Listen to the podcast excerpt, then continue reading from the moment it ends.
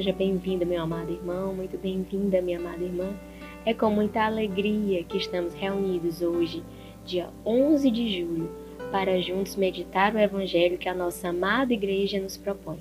Para isso, iniciemos, em nome de Deus que é Pai, Filho e Espírito Santo. Amém. Vinde, Espírito Santo, enchei os corações dos vossos fiéis e acendei neles o fogo do vosso amor. Enviai, Senhor, o vosso Espírito, e tudo será criado, e renovareis a face da terra. Oremos.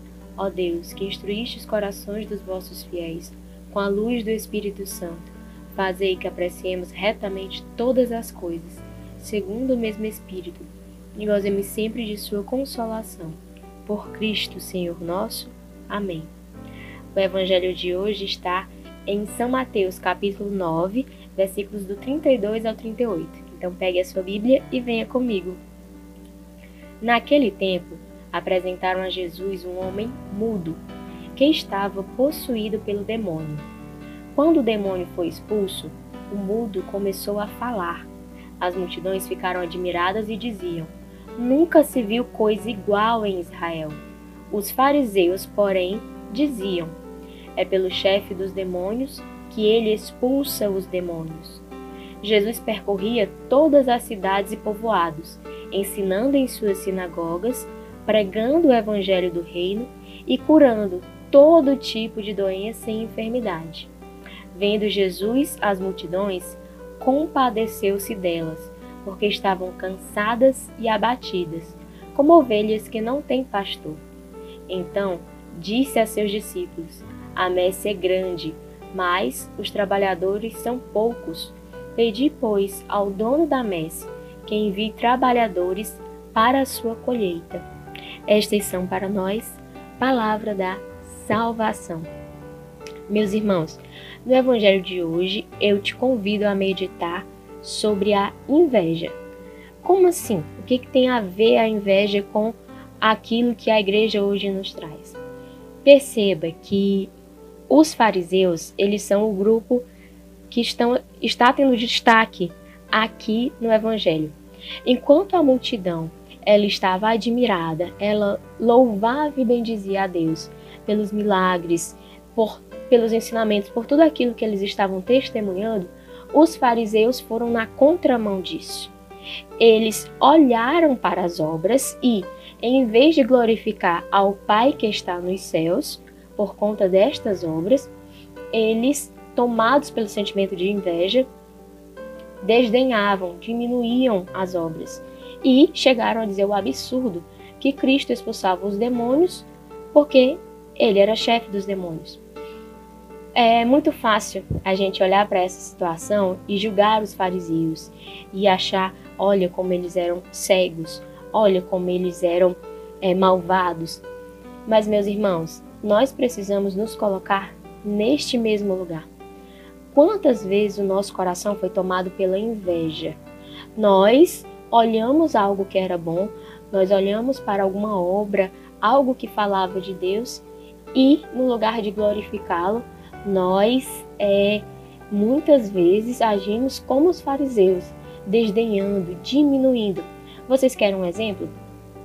Imaginem, meus irmãos, na casa de acolhimento onde vocês moram, ou no grupo de oração que vocês participam, ou na paróquia que vocês frequentam, alguém começa a se destacar.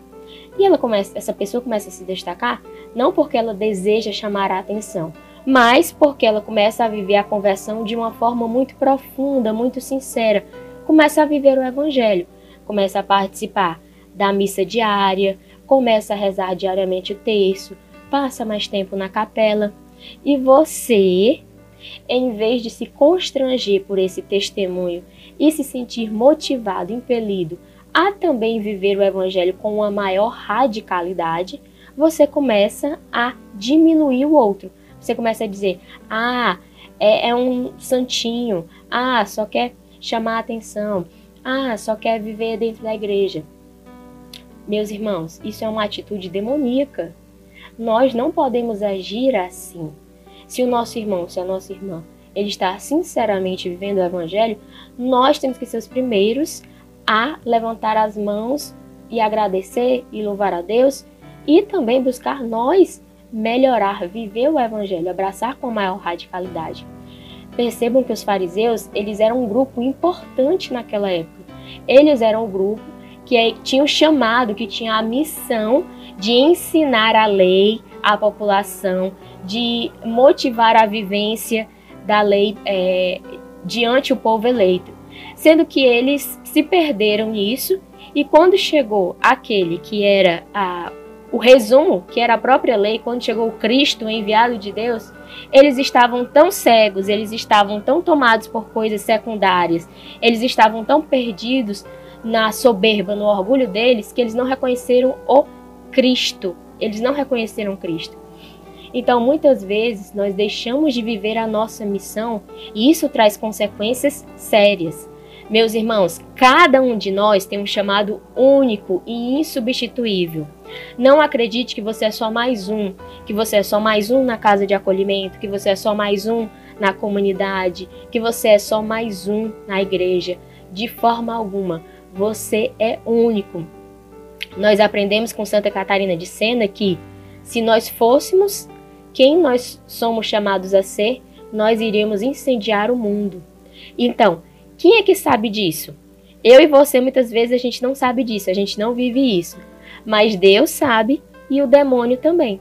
Então, o inimigo ele vai fazer de tudo para a gente não viver a nossa missão pessoal, para a gente não viver a nossa vocação.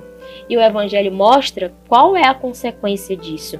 As ovelhas estavam perdidas, elas estavam abatidas, como ovelhas sem pastor, porque os fariseus, que eram chamados a ser esses pastores, eles não estavam sendo. Então, meus irmãos, façamos hoje o compromisso de viver com sinceridade, de buscar com radicalidade o Evangelho. É, vamos tirar do nosso coração todo e qualquer sentimento de inveja, todo e qualquer sentimento de comparação negativa e vamos buscar sim viver o evangelho naquilo que hoje Deus nos pede, uma maior radicalidade. Não deixe que a sua missão pessoal ela se perca. Não deixe que você caia nessa enganação, nessa mentira de que você é só mais um, porque você não é. Você é único. Você é único. E nesse sentimento, peçamos a intercessão da Virgem Maria para que ela nos ensine a abraçar, a viver numa verdadeira pobreza, num verdadeiro escondimento, aquilo que Deus nos criou para ser. Com Maria sempre, Ave Maria, cheia de graça, o Senhor é convosco. Bendita sois vós entre as mulheres, bendito é o fruto do vosso ventre, Jesus. Santa Maria, Mãe de Deus, rogai por nós, pecadores, agora e na hora de nossa morte. Amém.